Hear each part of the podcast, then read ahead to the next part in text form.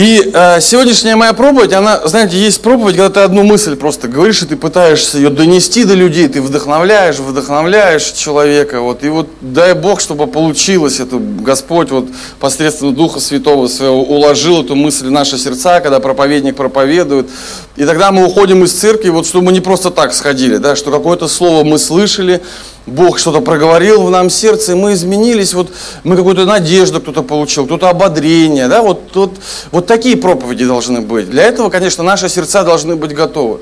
Иногда бывают проповеди, они как учение, их нужно записывать.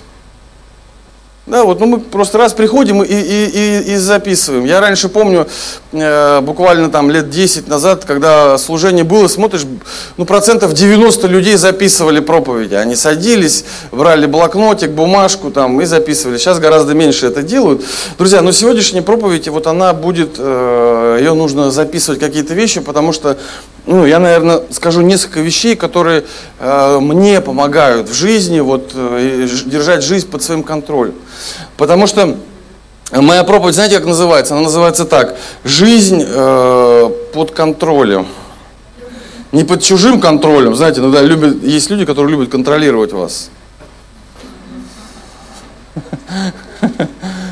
Нет, нет, вот под своим контролем жизнь, друзья. Я думаю, что это очень важно, чтобы жизнь была под контролем, потому что ты иногда смотришь, и э, контроль куда-то уходит у людей. То там, не знаю, обида кому-то пришла, кому-то какая-то вот, э, не знаю, там, разочарование пришло в жизнь человека, и он, и он разочаровывается. И на самом деле вот это разочарование, оно, как бы в чем страх разочарования? В том, что оно контроль из твоей жизни, он уходит. Те вещи, которые правильные, ты должен бы, э, как, как бы их продолжать делать, ну, вдруг ты перестаешь их делать, тебе не хочется, потому что ты разочаровался. И разочарование, оно тоже очень такое имеет э, вот такие плохие э, последствия. Ну, но так или иначе, друзья, если вспоминать раньше, когда были проповеди, э, сейчас тоже так, конечно, но раньше такие вот, вот что не проповедь, то про чудеса вот чудо такое, вот чудо э, другое, вот чудо. Сейчас так же тоже мы делаем, но сейчас, знаете, я смотрю еще про характер тоже, много людей проповедуют, как важен характер, чтобы он был, ну вот как бы вот, чтобы он был несгибаемым. А вот сегодня я вот какую-то смесь хочу сделать, говорить и, э, про, и про чудо, и про характер. У меня, знаете, есть такая проповедь, я давным-давно проповедовал, что очень часто сверхъестественное э, чудо, оно, Бог его делает естественным образом. Вот, э, знаете, есть два вида чудес. Есть чудеса, которые неоспоримы, а есть чудеса, которые по вере.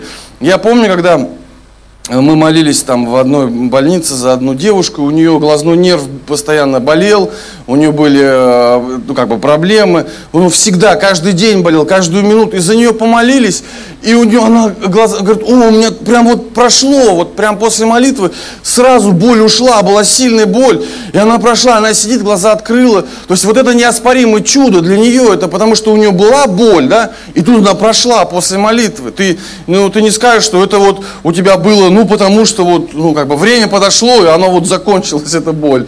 Да, но ты так не скажешь, это неоспоримое чудо. Бывают чудеса другие. Я помню, когда я э, вот, э, строил дом э, свой, то там нужен был целый процесс. Нужно было, чтобы строители начали строить, деньги заканчивались. И чтобы продолжать строительство, нужно, чтобы вовремя э, продалась квартира. Чтобы вовремя продалась квартира, должны были еще другие. Вот цепочка событий сбыться. И ты смотришь на эту ситуацию, думаешь, это невозможно, как вообще я здесь оказался. Но потом приходит чудо, и все вовремя продается, вся цепочка событий событие вовремя происходит, и тогда ты понимаешь, слушайте, ну это чудо. Ну тот кто-нибудь неверующий может сказать, да, это совпадение просто. Ну так или нет, друзья, да? Ну, так, слушай, как совпадение. Ну вот если бы мне сказали, ты будешь так еще дом строить, я бы сказал, бы в жизни не буду так дом строить, потому что это надо, чтобы это все вовремя пришел клиент, чтобы ему понравилось, чтобы все эти бумажки, все, вот это все, все, все настолько должно быть вовремя. Так не бывает. А вдруг что-то пойдет не так? И тогда строителям нечего будет заплатить, тогда будет там забастовка, я дом не дострою, денег не будет. И вообще зачем мне столько проблем? Друзья, так вот, есть чудеса, как, как мы говорим, вот неоспоримые, а есть чудеса по вере. И кто-то так сказал, чем меньше я молюсь, тем меньше правильных совпадений в моей жизни. э, знаете, очень часто, когда совпадения в нашей жизни такие хорошие, цепочка, а это у тебя там раз машину хорошо купил, там раз дом, квартиру хорошо купил, там встретился с определенным человеком, и мы иногда даже не замечаем, что это, ну, мы думаем, ну, просто совпадение, как у всех людей. Да нет, друзья, это благодать, это, это Божье чудо. Это так действует в нашей жизни Бог. Он берет тебе в определенный момент определенных людей, возможности дает. И мы должны, как верующие люди, замечать в этом чудо, потому что если мы не замечаем чудес в нашей жизни, тогда наша жизнь становится банальной. Мы говорим, да это просто я такой вот везунчик, у меня так все хорошо складывается в жизни. Нет, друзья, Бог, Он о нас заботится. Он, он, он делает чудесные вещи в нашей жизни, да, сверхъестественные вещи, естественным образом. Аминь, друзья. Кто-то говорит, да, ты просто везунчик. Да нет, я не везунчик. Бог сверхъестественно отвечает на, на мою жизнь духовную естественным образом. Да, может быть, какое-то вот четкое чудо не произошло, но я вижу его в своей жизни. Я вижу, как Он заботится обо мне. Я вижу, как определенные вещи происходят в моей жизни, и они как вот, знаете, как, как везунчик иногда тебя называют. Ну вот, например, смотрите, Иисус умер за нас, и это же реальность. Ну, никто не может это оспорить. Все исторические, там, есть исторические доказательства всех этих процессов, как Иисус ходил, как вот где Он был, как чудеса там совершались. И, и не только Библия об этом говорит, есть разные другие источники, как это все было. Это было, друзья.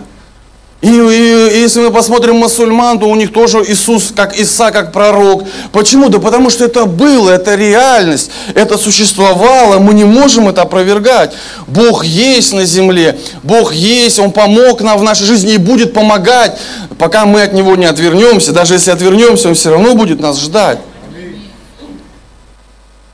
Но с точки зрения проповеди Евангелия, что нам делать, если, например, вот э, у человека в жизни все хорошо? Вот, ну, например, знаете, я вот заметил так, что когда у человека все хорошо, ему Бог не нужен. Ну, у него все хорошо. Вот ты подходишь к человеку, я не знаю, подходили вы нет, у него все хорошо, проповедовать ему, рассказать о, о Боге, он, ему не нужно. Наше мышление так устроено, что когда у нас все хорошо, то нам Бог, ну как бы Он меньше и меньше нужен. Пока проблем нету, молитва моя не возрастает. Пока каких-то вызовов в жизни нету, молитва моя не возрастает. А когда приходит вызов в мою жизнь, тогда мы говорим, Господи, за что мне это, почему?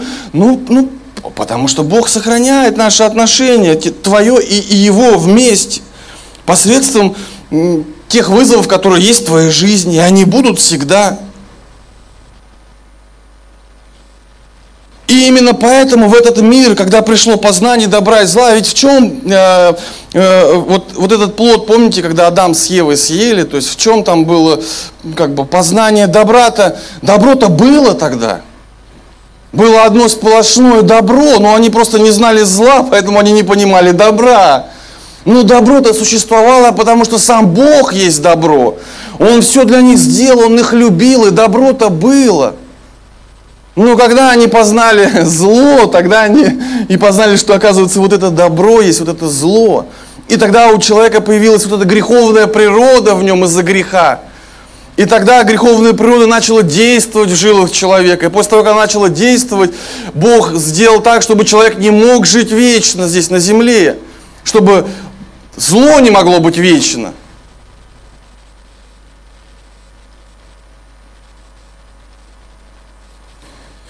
И когда приходят проблемы в нашу жизнь, друзья, э, самое главное, чтобы наша жизнь, она не вышла из, из-под нашего контроля. Вот, знаете, ну пришел вызов какой-то, и чтобы моя жизнь не вышла из-под контроля, чтобы я не обиделся там, не знаю, на кого-то, на церковь самое страшное, если, знаете, можно обидеться. Ну вот, знаете, чтобы я не разочаровался, чтобы я не устал, чтобы вот это самое главное, чтобы жизнь не вышла из-под контроля. И если честно, друзья, то жизнь под контролем – это и есть самое большое чудо, которое только может быть у нас, у христиан, друзья. Самое большое чудо, потому что написано, да, что без Бога человек не может совершить спасение. Это невозможно. И когда наша жизнь под контролем, когда Бог с нами, да, у меня может тело пострадать, я могу заболеть чем-то, но когда здесь у меня все нормально и под контролем, Бог есть. Да, у меня может быть чего-то нету, может быть финансов не хватает, но, друзья, когда здесь все нормально, я должен сказать, спасибо, Господь. Моя жизнь под контролем. Потому что ты со мной, ты даешь, ты даруешь мне это, ты даруешь мне эту благодать, контролировать себя от всяких страстей, похотей, которые есть в этом мире. Поэтому, друзья, самое большое чудо, оно заключается в том, чтобы жизнь была под контролем. И без Бога это, Библия говорит, невозможно. Невозможно, чтобы жизнь была под контролем без Бога. Невозможно.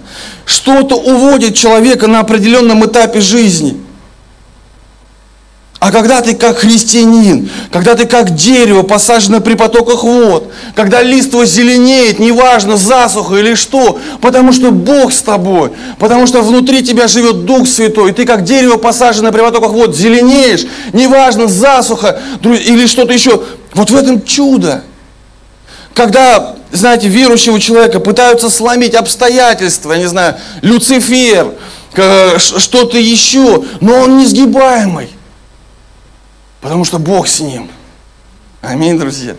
Потому что в его сердце живет Господь. Потому что Иисус Христос умер за его грехи. Господи, спасибо Тебе, что Ты сделал это в нашей жизни. Повторюсь, тело может страдать, но разум, но, но разум под контролем. Ты говоришь, Господи, спасибо, что Ты мне помогаешь. Спасибо, что Ты мне помогаешь не обидеться, Господи, не ожесточиться – не уйти, не отвернуться от Тебя. Спасибо, Господь, что Ты мне помогаешь делать дело Господне. Знаете, Иов хороший пример. По идее, его жизнь должна просто была выйти из-под контроля, и он должен был лишиться ума после таких испытаний.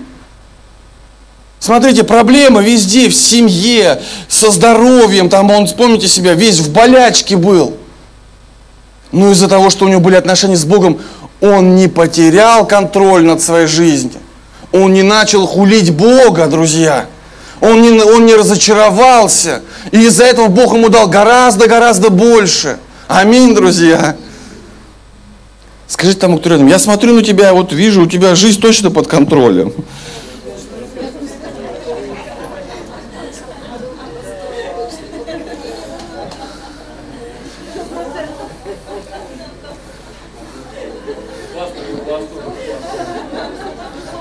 Спасибо. Нейрону, помните, самый такой известный гонитель церкви, император римский. Он, они в шоке были, они думали, что вот мы сейчас, они христиан пытались, чтобы они отреклись от Бога, отреклись от своей веры. Они их казнили в Колизее, львы их раздирали на части. И когда вот их казнь была, они наоборот прославляли Бога и не понимали, почему это происходит, потому что их жизнь была под контролем. И они понимали, что сейчас с их смертью, на самом деле смерть не придет, а придет наоборот жизнь вечная. Друзья, но ну вот это понимание, оно приходит с верой, когда ты живешь, знаете, и имеешь эту гармонию с Богом, и когда твоя жизнь под контролем. Тогда тебе не так страшно закрывать глаза ночью, перед сном. Ты просто молишься и говоришь, Господи, Господь, если я с тобой встречусь, то встречусь. Почему? Потому что даже если что-то случится, я перейду в жизнь вечную. Почему? Потому что жизнь под контролем. Друзья, поэтому самое большое чудо, повторюсь, это прожить достойно и не поддаться негативному влиянию этого мира, чтобы ваш внутренний мир был под вашим контролем. Повторюсь, друзья. Что происходит, когда человек приходит к Богу? Конечно, мы все грешим.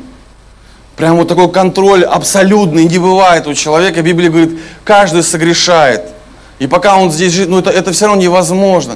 Но так или иначе, я смотрю на себя, когда я пришел к Богу постепенно, я начал смотреть, что многие сферы жизни, которые я не мог контролировать, которые меня вели куда-то вообще неправильное место, которые причиняли мне боль, которые причиняли мне разрушение, которые я не мог контролировать, после того, как Бог пришел в мою жизнь, Постепенно, постепенно, шаг за шагом я начал это контролировать в своей жизни. Вот это, третье, там, четвертое, пятое. Все и больше и больше вот этого самоконтроля было в моей жизни. Вот что Бог делает. И чем дальше это должно, друзья, не, не уходить в нашей жизни. Мы иногда с братьями общаемся, я говорю, ну послушайте, ну вот этот вот контроль внутренний, он должен не уходить. Вот, ой, я меньше стал контролировать себя. Ой, мне вот такая вот какая-то страсть возникла у меня, мне так тяжело было. Слушайте, потом в следующий раз она опять возникла еще тяжелее, потом еще тяжелее. Слушайте, ну это неправильная тенденция. Нужно что-то делать, нужно молиться, нужно поститься, нужно искать Бога тогда. Аминь или нет, друзья?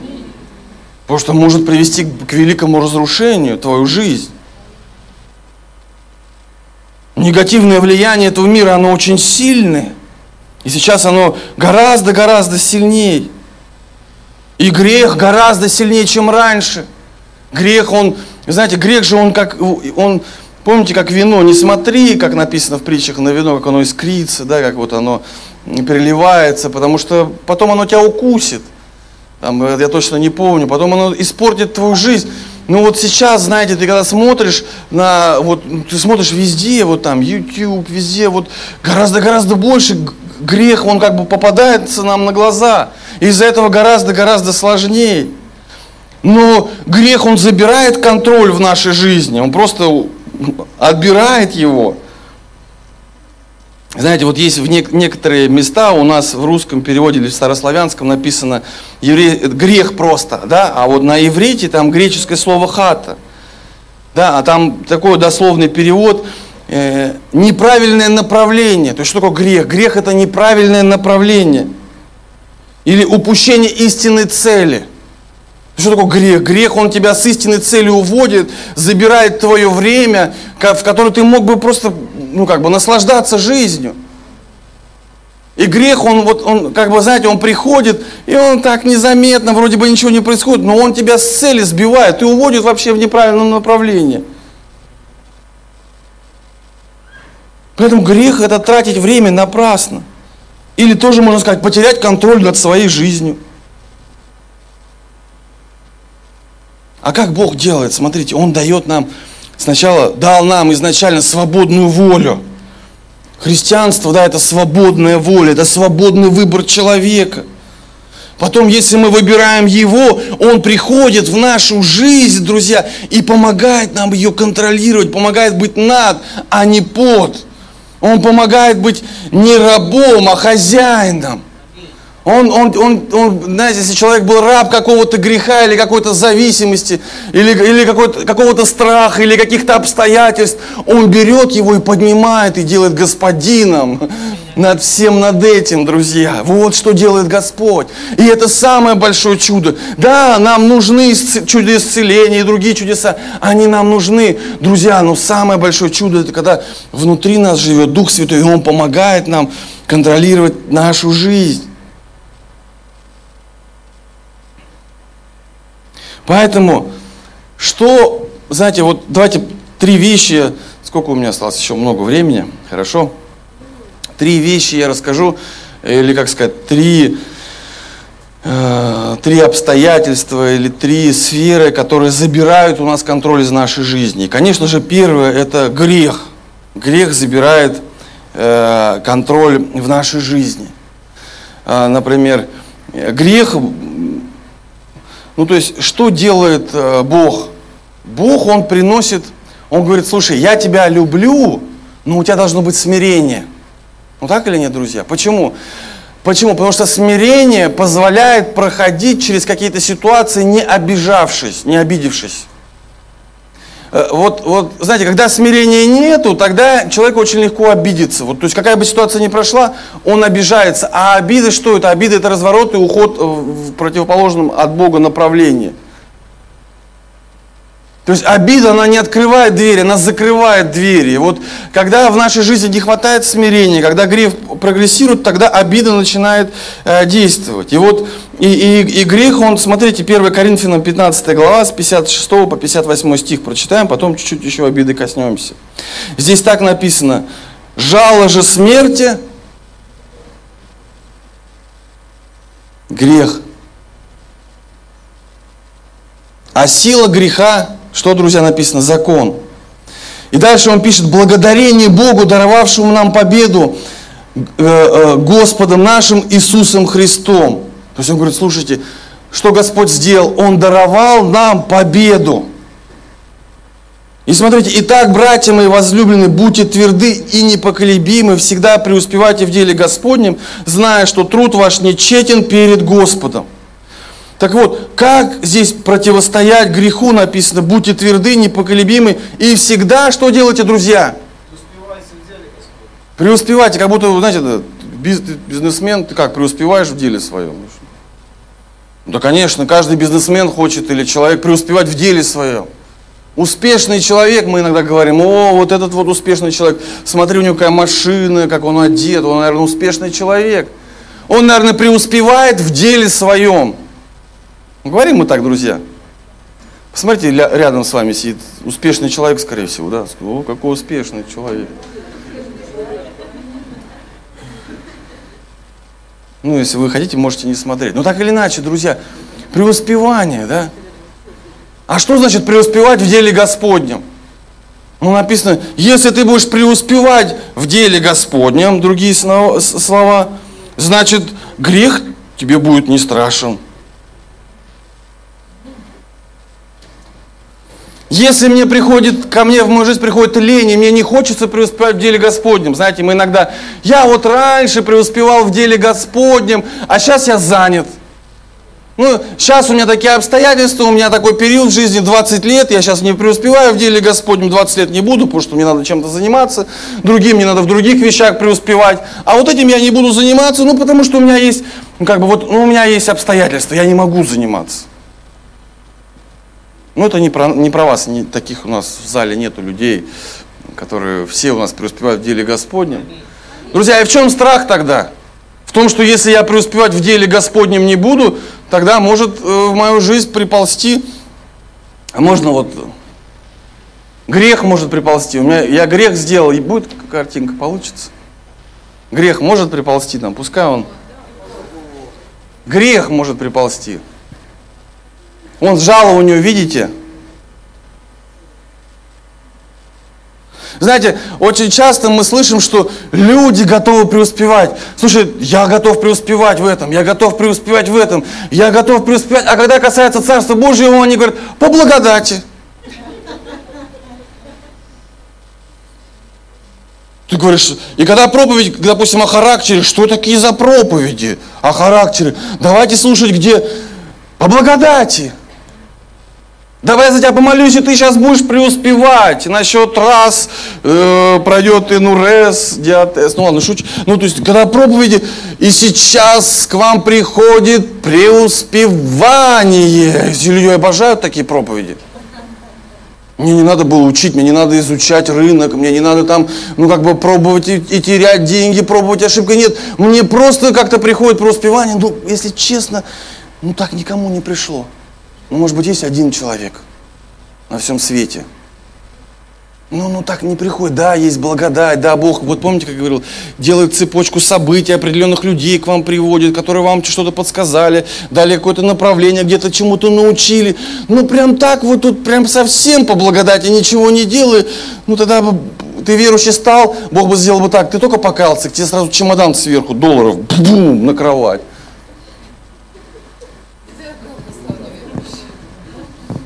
Не помазание, как бы, да, вот, ну, тогда вот так, Бог же может это сделать. Ну, Бог же с нами общается, Он может сказать так, так, может сказать, Оксана, у вас есть загранпаспорт? Есть. Значит, берете э, бер, это, Карибское море, это как туда, да, какой там аэропорт? Кар... Ну, какой там аэропорт? Кто на Карибах был? Так, Дима, он там, Дима, говорят, был на Карибах, да? В общем, Оксана, берете билет на самолет, летите на Карибы, берете лодку, плывете, там у вас есть координаты, и там откапываете, и там чемодан золота. Аллилуйя! Ну, по благодати же.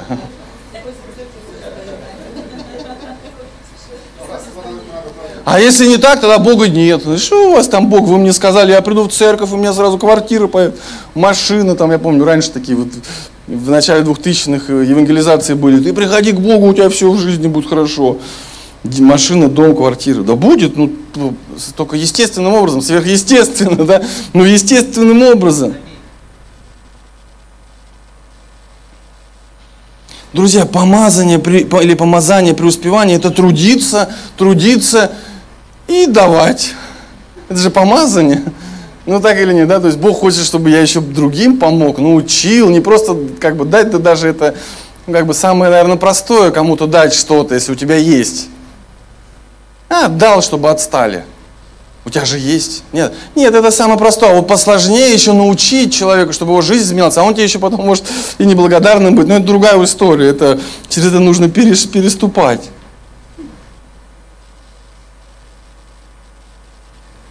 Поэтому, друзья, если мы будем преуспевать в деле Господнем, можно этого скорпиона повернуть. Можно сейчас скорпион. Вот, да, пускай пока он висит сейчас до, до следующего пункта. Ну, знаете, вот, ну как, ну страшный же.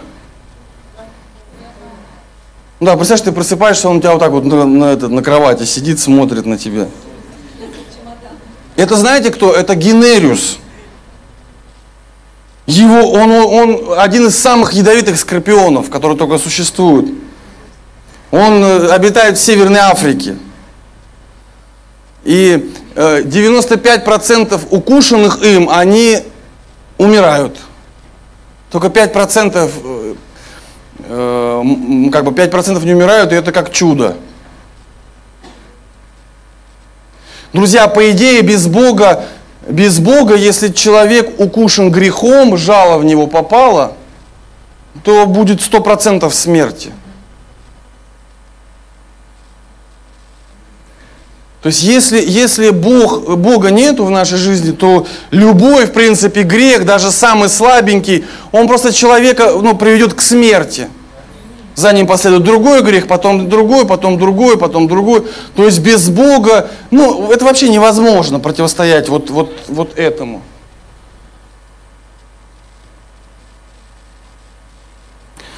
Друзья, ну смотрите, в 55 стихе апостол Павел пишет, он говорит, Иисус же умер за наши грехи, он говорит, смерть, где твое жало?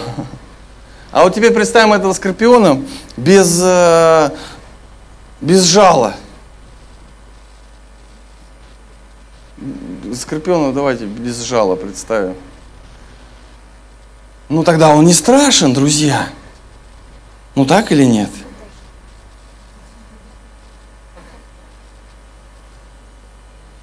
Ну, без жала он не страшен, там нету яда. Ну, ты даже на него наступишь, и тебе ничего не будет, ну, просто похрустит что-то под ногой, и все. Ну, ну, ну просто это как бы вот, ну, ну, не страшно тебе. Если в нашей жизни Бог, да, и мы преуспеваем в деле Господнем, ну нам не страшно, будут испытания, искушения. Нам не страшно, нам не страшен грех. Как победить грех, друзья? Ну, можно его даже, чтобы вот он не пришел в нашу жизнь. Преуспевая в деле Господнем. Да? Вера, как победить грех? Преуспевая в деле Господнем. Друзья, как победить грех? Преуспевай в деле Господнем. Поэтому самое главное, друзья, преуспевать, нужно преуспевать и в работе, и в семье, и во всем остальном нужно преуспевать. Но в деле Господнем нужно преуспевать.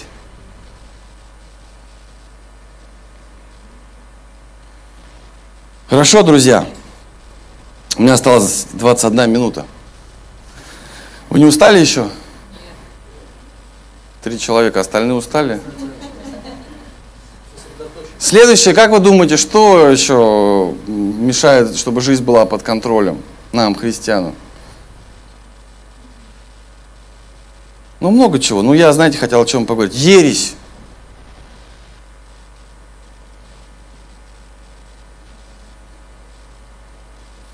Ересь – это путь к разочарованию. И, и к самому большому разочарованию. Знаете, после греха люди восстанавливаются. Но когда человек вот как-то вот хапнул в своей жизни этого еретического учения, то очень часто люди оттуда не возвращаются. Я не знаю почему, но очень мало случаев. Я вот, знаете, что-то происходит со здравостью человека. Потому что правильное учение, друзья, да, Бог, э, люди этот, могут считать нас как бы не от мира сего, но здравость не уходит. И церковь, она все равно, знаете, привлекательна для, для спасения. Ересь, она вот, ну как бы, она забирает всю привлекательность. Очень часто так бывает. Конечно, бывает и привлекательная ересь.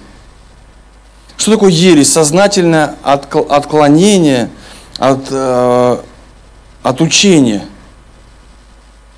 Обычно, знаете, как это происходит? Одни говорят, вот, ваше течение, оно уже устарело. Ваше течение, оно, как бы, вот оно уже все не приносит должного результата, а мы получили новое откровение от Бога, как двигаться, и мы вот сейчас, вот мы, знаете, вот как бы как, как самые лучшие. Очень часто вот за этими словами самые лучшие находится именно ересь. Смотрите, и в последнее время написано, что это усилится – 1 Тимофея 4, 1, 2 написано, «Дух же ясно говорит, что в последние времена отступят некоторые от веры, внимают духом обольстителем, учением бесовским, через лицемерие лжесловесников, сожженных в совести своей». Да, будут и такие, будут и волки в овечьей шкуре. Часто очень волк в овечьей шкуре вообще не знает, что он волк. Он думает, он какое-то хорошее дело делает. Он что, вносит что-то в новое, при этом разрушая церковь, разрушая единство. Написано, без единства ничего не может быть. Да, это очень такая тема, она ну, такая очень такая сложная. Я не, не хотел в нее углубляться, но так или иначе, друзья, знаете, э, очень часто и, и, и очень много, вот, вернее, лучше так сказать, сейчас ереси гораздо больше, чем раньше. Ересь бывает, знаете, вот оно так говорит именно, что твое учение самое лучшее, самое правильное. Друзья, я, знаете, как я считаю, я, например, вот мы пятидесятники, да, мы пятидесятники, я считаю, что наш, мое, это наше учение самое лучшее для меня – Ну, есть люди, для кого это учение не самое лучшее. Они, допустим, ну, ну как бы, в другую церковь входят. Или они вообще живут в другой стране и ходят вообще в католическую церковь. Я не, я не верю так, что будет рай, куда попадут только пятидесятники церкви Слова Жизни. И Рика Реннера, например, да. Там и еще каких-то вот. Ну я не верю в такой рай.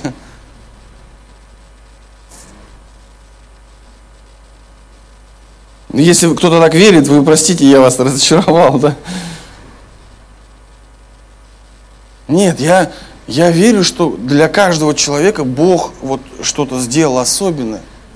Кто-то придет к Богу и покается, его жизнь изменится через католическую церковь, кто-то через православную, кто-то через нашу. Я здесь, потому что Бог меня сюда привел. И для меня это самое лучшее учение. Конечно, оно для меня самое правильное учение. Но я не говорю, что все остальное это как вот ересь. Нет. А вот, вот знаете, друзья, а когда я начинаю так думать, тогда это ничего, кроме гордости, не приносит в мою жизнь. Я как именно? Когда мое учение самое лучшее – а я вообще верю самым правильным образом. Я верю, ты так не можешь верить, Максим. Ты как-то веришь слабо. Вот тебе надо как я верить. Ты не молишься столько, сколько я молюсь. Знаете, друзья, вот с такими мыслями очень часто просто гордость приходит. Такая духовная, сильная гордость. Сейчас смотришь, каких только церквей нету онлайн каких только движений нету, и пророческие там э, такие движения, и пророческие другие движения, и вот и, и, и там и, и то, и другое. И, конечно же, это пророчество-то оно хорошо и здорово. Но иногда нужно просто взять, попаститься за какую-то ситуацию. Бог не будет тебе слово давать. Даже через какого, знаете, мне нужно слово, я буду искать пророка. Да? Ну, ну хорошо, можно так сделать, но иногда нужно просто помолиться, поискать Бога, и Он тебе сам скажет. А если вот так вот искать пророков, особенно в других где-то церквях, то можно кого-то найти, он, ну как, поймает, окутает, он будет вот как вот из этого тут написано, не настоящий пророк. И пока все не вытянет, и потом, знаете, ты смотришь на таких людей, которые попали вот к таким пророкам, и, и жизнь их такая разочарованная, с большими потерями. Некоторые мне звонили, ходили к нам в церковь, вот, и где-то живут вообще, вот сейчас вообще где-то непонятно где, в страхе живут. Просто разруха. Друзья, нужно быть просто внимательным и аккуратным сейчас. То, что мы слушаем, то, то что мы пускаем и допускаем в наши сердца. Очень внимательны, потому что ересь, она, она не, не просто тебя как бы забирает контроль, она забирает полный контроль нашей жизни –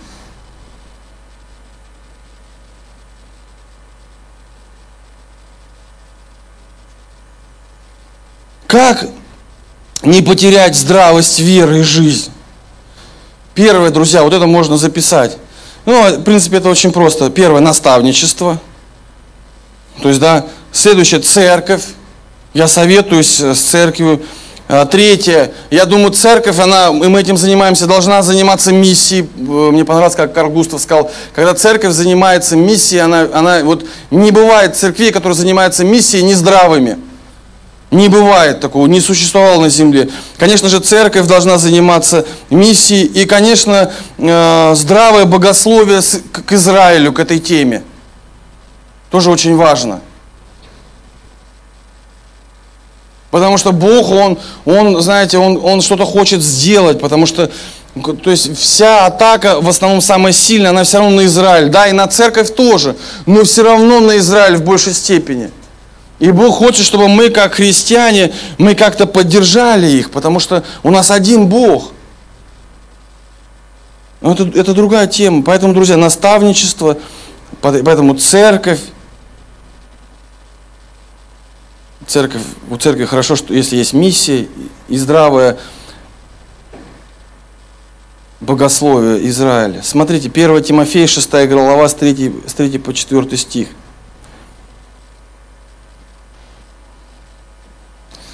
Я уже скоро буду заканчивать. А сколько было на секундомере? 50 минут или 40? 40? Мне не совсем понятно, что подразумевается под 50 минут или 40. Слышали, да? Часы заговорили, да, сам. Она не, она не поняла. Чудо вот сейчас, естественным образом. Кто учит иному и не следует здравым, смотрите, здравым. Вот э, в чем проблема, э, ну, иногда ересь, ты смотришь на людей, на какие-то учения, там куда-то здравость уходит, и, э, и христианство становится непривлекательным для проповеди Евангелия. Друзья, э, вот здесь, здесь именно, вот смотрите, здравым должно быть и чудо, и чудеса, да, мы будем, может быть, со своими ценностями не всегда миру понятны, но все равно здравым учением, здравым словам Господа нашего Иисуса Христа и учению о благочестии. Четвертый стих.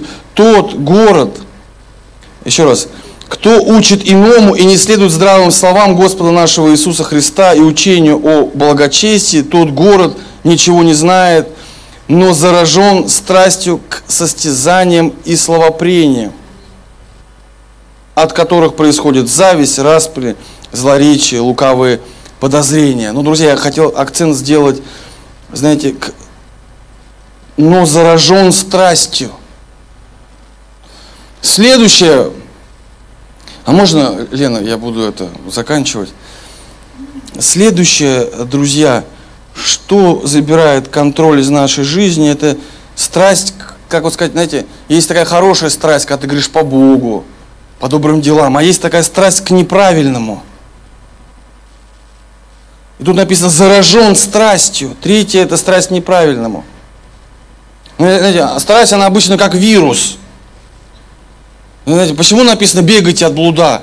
Ну, то есть ты по-другому никак не можешь. Вот если ситуация какая-то возникла, написано от блуда только бегать. Потому что, почему так написано? Ну, потому что от этой заразы нет противоядия. Понимаете, друзья? То есть, если страсть возникла неправильная, то от нее нужно как-то только вот ну, как-то убежать. Как страсть приходит в нашу жизнь? Если как, как вирус приходит в нашу жизнь, только от другого человека, да?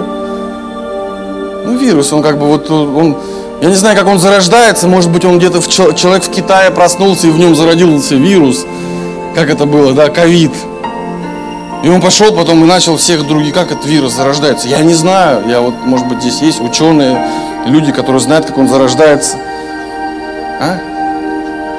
Через летучую мышь, а он мыши как зародился. Съела что-то не то, и вирус зародился, да, вот, то есть как вот он зародился. Ну, очень часто вирус, он как передается? Вот, и страсть. Часто оно передается через тех людей, вот такая плохая, знаете, через кого мы общаемся. Вот как она, вот, вот эта страсть опасная может появиться в нашей жизни. Посмотрел туда, куда не надо посмотреть, первое. Да? То есть глаза. Как страсть зародилась у человека? Как у тебя, как, как ты вообще, как у тебя это появилось в твоей жизни? Как ты вот к этому пришел? Он говорит, все началось, я посмотрел и зародилось внутри что-то меня.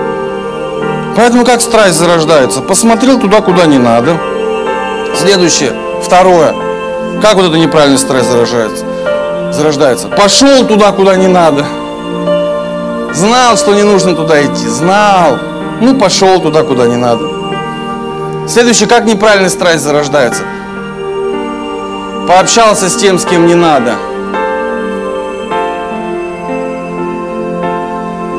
Пообщался с кем-то и потом думаешь, а, все, не могу, хочу, там что-нибудь. А, все. Все, засыпаешь, не можешь, у тебя это хочу, просыпаешься, хочу. Откуда она появилась? Зародилась от кого-то.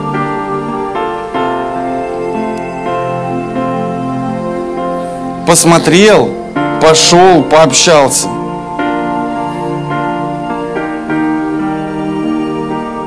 Конечно, некоторые вещи зарождаются внутри нас.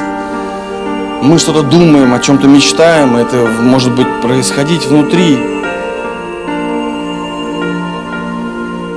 Римлянам 7, 5 написано, «Ибо когда мы жили по плоти, тогда страсти греховные, обнаруживаемые законом, действовали в членах наших, чтобы приносить плод смерть.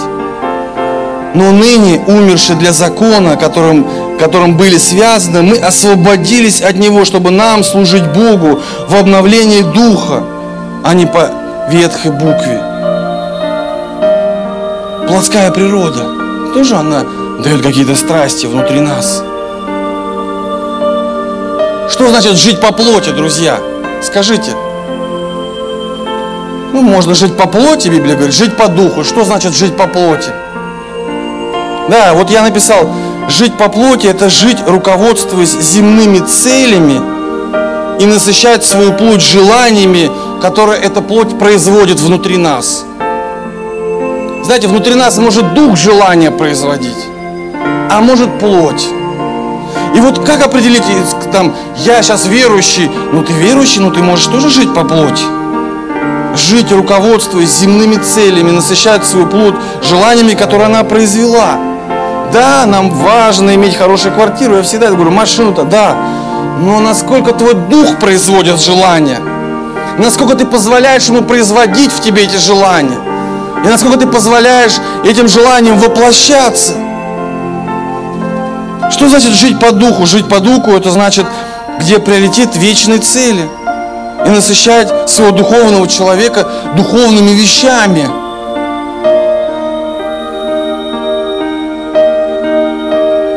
Если духовные цели имеют силу в нашей жизни, тогда вот эти вот неправильные страсти, вот эти вот, вот зарождающие внутри нас, они гораздо слабее духовного нашего человека, потому что именно с ним Бог. Что нужно делать, чтобы страсть не зародилась? Конечно же, как, как выход один во всех этих трех пунктах. Это, это дело, дело Господне делать добрые дела, кормить своего духовного человека, проповедовать Евангелие, преуспевать в деле Господнем, преуспевать в деле Господнем, чтобы этот скорпион, его жало, оно не, не ужалило нас. Если я преуспеваю, нет жала никакого.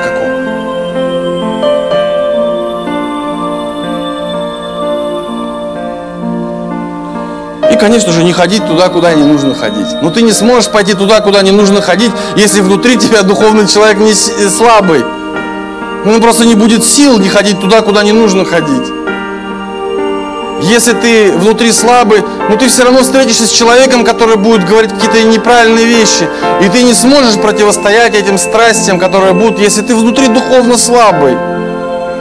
Поэтому, друзья, неважно пандемия, вы сейчас нас смотрите, да, неважно, что сейчас происходит. Просто я хотел бы и хотел бы сегодня вместе с вами помолиться, чтобы мы преуспевали в деле Господнем. Вот чтобы мы находили время для чтения Слова Божьего, для общения с верующим, для даже, может, какого-то маленького дела Господнего, что-то сделать, что-то помочь. Раз в месяц сходить на накорми голодного, прийти, не знаю, послужить в церкви где-то, в службе порядка, еще в каком-то служении. Жизнь под контролем, друзья. Повторюсь, это самое большое чудо. Представляете, а когда человек прожил эту жизнь, дошел до конца и наследовал жизнь вечную, это еще большее чудо. Потому что когда мы говорим о, о чуде исцеления, что это одно из самых больших чудес, да, но Бог иногда допускает, чтобы человеческое тело пострадало, но душа была спасена. Бог иногда допускает, потому что самое большое чудо – это спасение души человека, и мы должны всегда иметь этот фокус. И когда мы, может быть, в какой-то период нашей жизни, когда чудес мало, но мы чувствуем, что зато внутри ну, моя жизнь под контролем. Я не как-то странно смотрю на какие-то вещи. Да, может быть, мне чего-то не хватает, но, Господь, ну я на Тебя смотрю здраво. У меня есть семья, у меня есть все-таки все есть, что мне нужно. Есть будущее. И самое главное, все под контролем. Потому что ты со мной. Я молю Бога, говорю, Господи, я иногда смотрю на человека, который, э, знаете, там один брат, я смотрел на него, и у него обида произошла в жизни на церковь. И эта обида, она просто разрушила все его взаимоотношения с людьми, с церковью, со всем. И он из-за этого начал как-то эмоционально говорить неправильно. И у него какой-то гнев внутри появился. И такое ощущение, что все, что было хорошее, оно просто рухнуло. Он потерял контроль над ситуацией. И я молюсь, говорю, Господи, ну как это плохо, ну просто помоги ему это все восстановить. Господь, а нам, верующим, помоги, чтобы это не пришло в нашу жизнь ни за что. Я иногда смотрел на людей, которые, ну как, поддались на неправильные учения. И потом через какое-то время, через несколько лет они осознали, что это учение было неправильным, им принять это тяжело, но их жизнь, она разрушена. И так жалко, ты как бы пытаешься восстановить с ними отношения, а там стена уже все, вот, вот, это, вот эти все испытания, которые были из-за этого в их жизни, они столько там стен настроили, что их как бы невозможно. Ты думаешь, Господи, я прошу Тебя, пускай меня, Господь, никогда здравость вот эта духовная не покинет, ни за что. Друзья, наша жизнь должна быть под нашим контролем. Аминь, друзья. Давайте мы за это помолимся вместе с вами. Аллилуйя.